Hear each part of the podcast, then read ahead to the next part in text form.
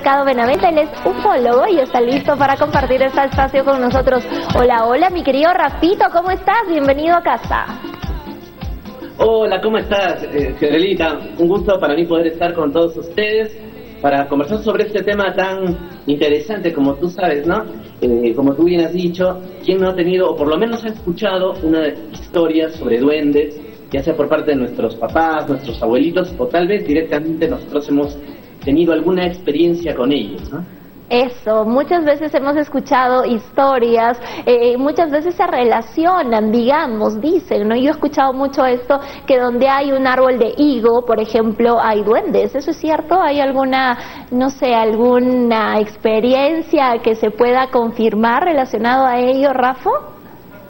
Sí, por supuesto, claro, durante muchos años junto con un grupo de, amigos investigadores, eh, recolectamos muchas historias sobre precisamente la presencia de los duendes en las higueras, incluso en Caima, hay un, en el cementerio de Caima, hay una higuera justo en la entrada del mismo cementerio, ¿no? donde también han visto mucha actividad, no solo de duendes, sino paranormal, incluso dice que por ahí suelen rondar las brujas, o mm, otra historia muy, muy interesante, similar, de un duende en una higuera fue la que vivió el, mismo gobernador regional, ex gobernador regional Juan Manuel Guillén. Una amiga muy cercana de él me comentó esto, que él había observado un duende cuando era cuando fue rector de la UNSA, en el mismo rectorado, aquí en el centro histórico de Arequipa, hay una higuera. Si ustedes tienen la oportunidad de entrar en, algún momento, van a ver en la parte, en el segundo patio, hay una higuera y ahí habría observado un duende, ¿no? Es algo que siempre lo... Es algo que también le quiero preguntar alguna vez, ¿no? ¿Cómo fue, cómo, cómo lucía, ¿no? Pero sí, de hecho, hay muchas experiencias que han tenido los arequipeños eh, con los duendes, ¿no? Sobre todo en los barrios más antiguos, ¿no? Yanaguara, San Lázaro. Exacto. Y mira, lo que tú dices es cierto, es la misma pregunta que todos nos hacemos, ¿no? El hecho de preguntarle alguna vez a alguien que efectivamente lo haya visto, ¿cómo es? ¿Cómo luce? ¿Cómo es un duende? ¿Tienes alguna idea tú, Rafa? Sí, sí, sí, por supuesto. Justo de eso, de eso vamos a hablar hoy día. Y bueno, no sé, cuando, cuando estén listos pueden soltar el video. Y hay unas experiencias muy interesantes, porque hay personas que han tenido oportunidad de, ver de frente estos seres. Y también el propósito del, del tema de, hoy es conocer sus intenciones. O sea, realmente son malos, como la, la película esta del duende maligno, que se llevan a los bebitos y nunca más los vamos a ver son seres perversos, o, es todo lo contrario, de repente los hemos malinterpretado y son seres que provienen de la, de la naturaleza. Bueno, simplemente para redondear el tema de la semana pasada, estuvimos en Huancané y justo eh, hablando y visitando el lago Titicaca y otros sitios, me llevó William Bariza a la plaza y ahí me contó historia sobre duendes. Sí, hemos estado bailando en este ciprés que es enorme. Bueno, vamos a tratar de hacer una toma después. Cuéntanos, William, ¿qué se cuenta? ¿Qué se cuenta aquí? ¿Qué se cuenta aquí, William? Este es otro de los casos que recientemente, estamos hablando en mes de enero y febrero, eh, es muy misterioso. Huancané es una zona misteriosa, una zona eh, que puede ocurrir muchas cosas. Hace antaño también, eh, vayamos primero con lo que es el árbol. Sí, sí, sí. Este árbol, eh, la primera fecha, una señora que fue ya haciendo limpieza de acá, empezó a ver a partir más o menos a medianoche que pequeños duendecitos, supuestamente que ellos le dicen, bailan alrededor de este árbol y a veces las historias que nosotros no lo creemos. Esto llega en una reunión y, donde conversan varias personas y dialogan sobre el tema, oye, vi tal noche. Entonces hay una señora de ellas para corroborar la, historia verdadera que, nos está diciendo la verdad de que bailaron, se, vino la ocasión de venir a investigar ella misma.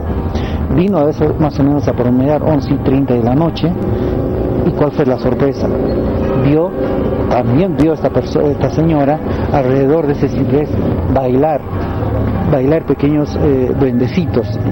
Es algo muy extraño esa hora que, nos acontece.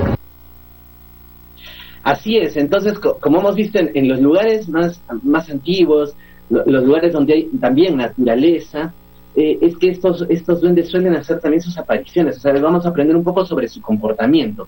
Siempre juguetones, siempre armando como un tipo de ronda, te invitan a participar, solo que la gente se asusta. Creo que, los hemos malinterpretado, no son seres tan negativos, en realidad serían seres, depende, ¿no? De la experiencia que uno tiene, como la experiencia que, que tiene esa persona, que es Carlos Delgado Otero, un gran amigo, un televidente del programa, amigo mío también, quien nos hizo llegar esta historia impresionante, él tiene una colección aproximadamente, o sea, los, tiene cientos de duendes, cientos de duendes en, una especie de altar, como una especie de, lugar sagrado que les ha hecho en, su misma casa, un espacio, eh, y él no los colecciona, él los adopta, él ha tenido oportunidad de interactuar con duendes, con estas presencias, eh, ha tenido un encuentro muy cercano con ellas, ha logrado ver, ha logrado ver su apariencia, y también ellos, ante el respeto que él tiene hacia los duendes, el aprecio, el cariño, ellos le conceden ciertos favores, hay una relación de amistad. Entonces vamos a escuchar su impresionante. Bueno, en el auditorio estaba reconstruyéndolo y de repente eh, yo vine la misma rutina de las 7 de la noche, dejé mi, mi folder, llegué y de parte en el baño hay una puerta cerrada. Pero los nuestros señores, los trabajadores, yo sé que a las 5 concluye su trabajo, ¿no? Mm. Yo venía a las 7, se supone que no debería haber nadie, pues, ¿no? pues. Y de repente la puerta cerrada y dejaban una luz semi prendida y de repente como me voy, te va a sonar que estoy loco, ¿no? Y mucha gente lo va a decir. Pero vi un cuerpo de niño con una forma de cabeza de huevo, caminaba así un poquito que yo me asusté, pues, ¿no? Pero igualito me di la vuelta porque eso es rápido nomás, porque la puerta principal siempre la dejaban abierta y había material. Entonces yo pensé que alguien se había metido, pues entonces fui a ver y me metí, pero eso sí, yo tengo el valor, como me asusté, pero tengo el valor de ir. Fui y a buscar y no había nada, no había nada, ah, bueno, pero me quedé pensativo, ¿no? Entonces, ¿qué pasa? Y sí, la misma rutina, la de siempre, ¿no? Que siempre salía a las 3 y volvía a las 7, pues, ¿no? Y de repente, y la misma rutina que te vuelvo a comentar, eh, dejé mi folio, me fui al baño, prendí las luces, igual, para lavarme las manos, todo, y de repente, eso saliendo, me parece que era, eso, todo lo que me pasó fue como un aviso. Y de repente veo así, como un viejito, arrugado, así, con su po así todo viejito, pero con una ropa muy antigua, ¿no? Pero y así yo le miré con los ojos así, los ojos así blancos, grandes, así y le digo yo también como que me sorprendí y comencé a correr, pero aunque no me cree, no, no, ¿qué se llama? No, no hablaba, hacía como el, como el chancho, Ah, Sí, ¿no? Bueno, el chancho, algo así. Sí, sí, se me fue los pelos. Yo tengo esa que me asusto, pero lo comencé a corretear, porque se subió al segundo piso, como es una casona antigua nomás de dos pisos, se subió, lo correteé, y este, este viejito, se, veo que es un duende, se, se desapareció en la pared y ya, ya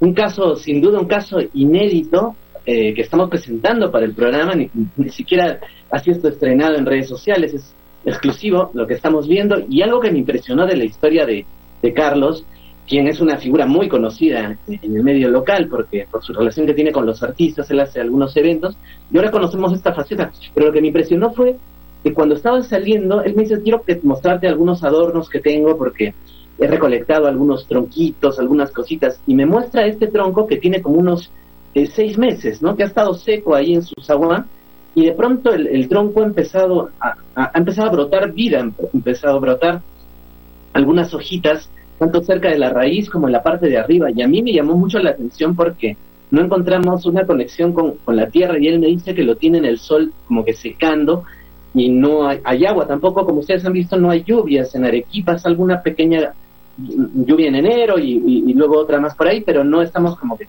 o sea, yo pensé que esto podía ser que almacenó algo de agua dentro y empezó a brotar. Y claro que debe haber alguna explicación eh, botánica, biológica, científica, pero quiero creer que esto es un mensaje, ¿no? De estos, de estos seres, porque se les asocia mucho a la naturaleza, a los árboles, y, y que son una especie de guardianes de la naturaleza. Incluso se cree que estos seres son anteriores, son creaciones también, obviamente del Hacedor, de Dios, creaciones anteriores a nosotros, así como creó Dios a los ángeles, a los espíritus, pues también existieron desde, desde el inicio espíritus de la naturaleza. De hecho, hay una extensa clasificación.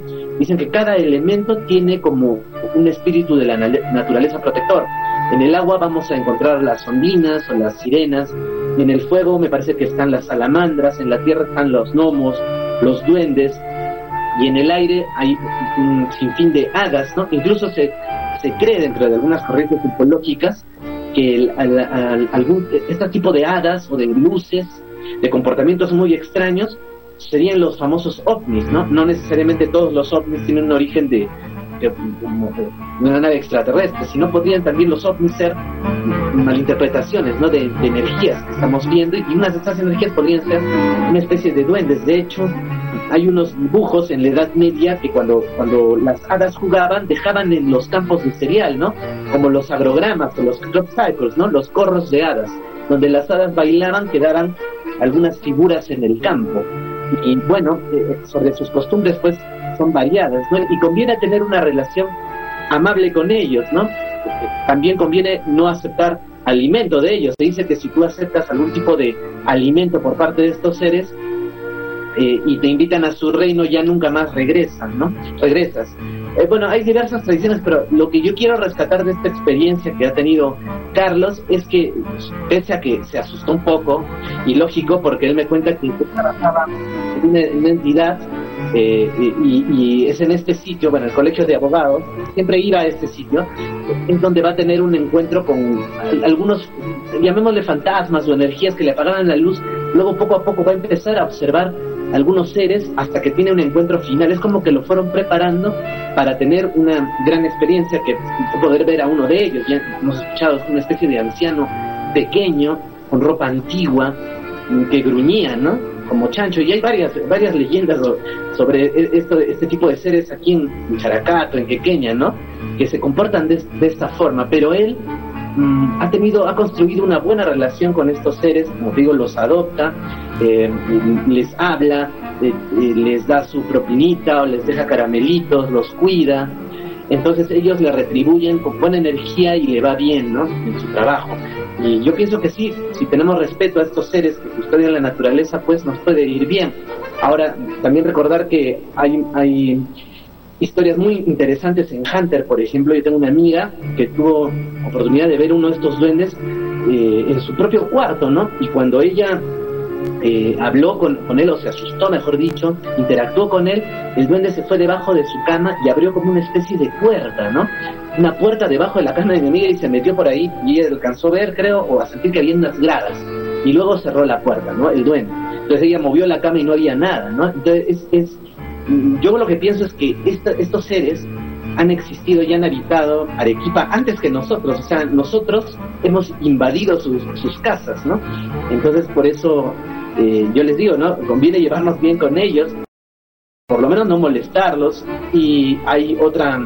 Eh, eh, otra cosa que a muchos les ha pasado, ¿no? Que, que se te pierde las cosas, te mueven, te cambian de sitio algunas cosas, les gusta jugar, te, mueven las llaves. ¿A cuántos no se nos ha perdido las llaves y realmente eh, aparecen luego enfrente de nuestras narices? O hay cosas que nunca más vuelven a aparecer sin explicación.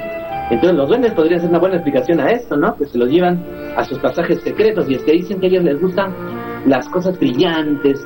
Por eso hay gente que les deja caramelitos ahí en el jardín o les deja como hemos visto que él tiene como una especie de coponcito con moneditas, con cositas canicas, para que ellos se distraigan y no nos estén haciendo perder tiempo, ¿no? Con sus bromas.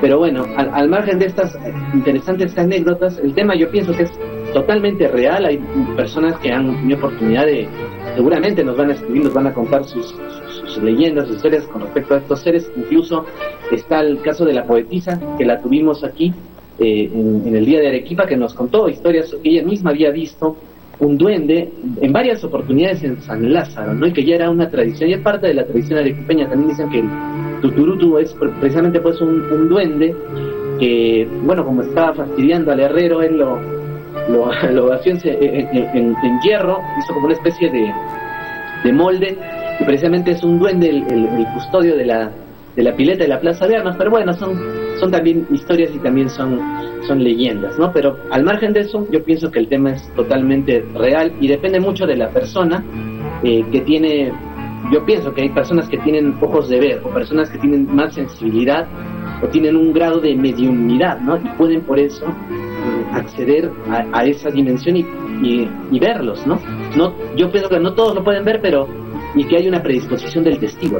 Eso, esa predisposición, qué interesante. Quiero invitar a todas las personas que por ahí nos están sintonizando, no solo en Arequipa, en todas partes, si hayan tenido, si han tenido alguna, no sé, alguna experiencia similar, que no duden en contarnos, la Rafa, porque indiscutiblemente siempre, siempre hay alguien que tiene algo que contar, algo que compartir, y acá nosotros estaremos felices de compartirlo con el público también.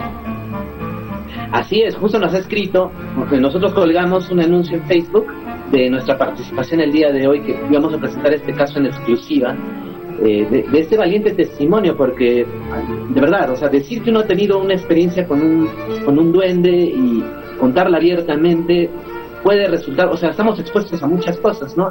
A la incredulidad y a la burla de la gente, pero sin duda, mucha gente respetaba la experiencia de, Carlos Delgado y me han escrito, me han escrito de Monterrey, de México precisamente, me han dicho que allá hay un duende, hay una, un señor que tiene una tienda, una especie de tienda esotérica, y tiene un, duende que si tú le das la mano camina contigo. O sea, es como una especie de muñequito, pero está encantado. Y si tú le caes bien, el duende camina contigo y ha prometido que nos va a enviar pues el video y todo esto, ¿no? Ah, bueno, vamos a ver si es que esto es cierto, pero, pero qué interesante, ¿no? Ah, su, ojalá, ojalá que mande el video, qué interesante. Y en algún momento que, que nos dé nos dé la oportunidad, la vida de estar por allá y, experimentarlo nosotros mismos también. Wow, Rafa, de todas maneras hay mucho que hablar de este tema. Gracias por acompañarnos. Invitemos al público que quiera compartir algo a que se ponga en contacto contigo y tú ahí haces toda la recopilación y ya la compartes acá con nosotros. Así es, bueno, muchas gracias por, ustedes contactarse conmigo y, darme las historias para que las rebotemos y que todo el mundo las pueda conocer, ¿no? Y bueno, comentarles algo pequeño, que justo hoy día vamos a estrenar la entrevista en, extenso en internet, acceso libre en mi canal, en, en Matergia, en YouTube. Eh, a partir, no sé, a qué hora les parecerá bien. De, repente está bien 8 de la noche, la vamos a compartir, vamos a estrenarla, así que los espero, es totalmente gratis ponen Matergia YouTube, le sale mi canal y a las 8 de la noche va a aparecer entonces ya este, este reportaje en una versión extendida.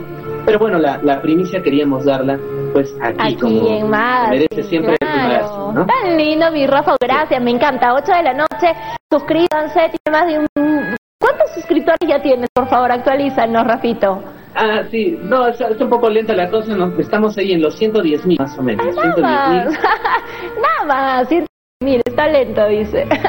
Rafito, son un montón, vamos, sigan suscribiéndose, ya se congeló mi Rafis. Gracias por acompañarnos. Hoy hemos estado hablando sobre historias fascinantes de duendes, sobre la existencia de los duendes.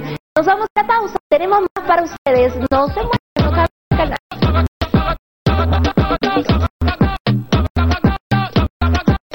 Orden de ellos están a nuestro alrededor.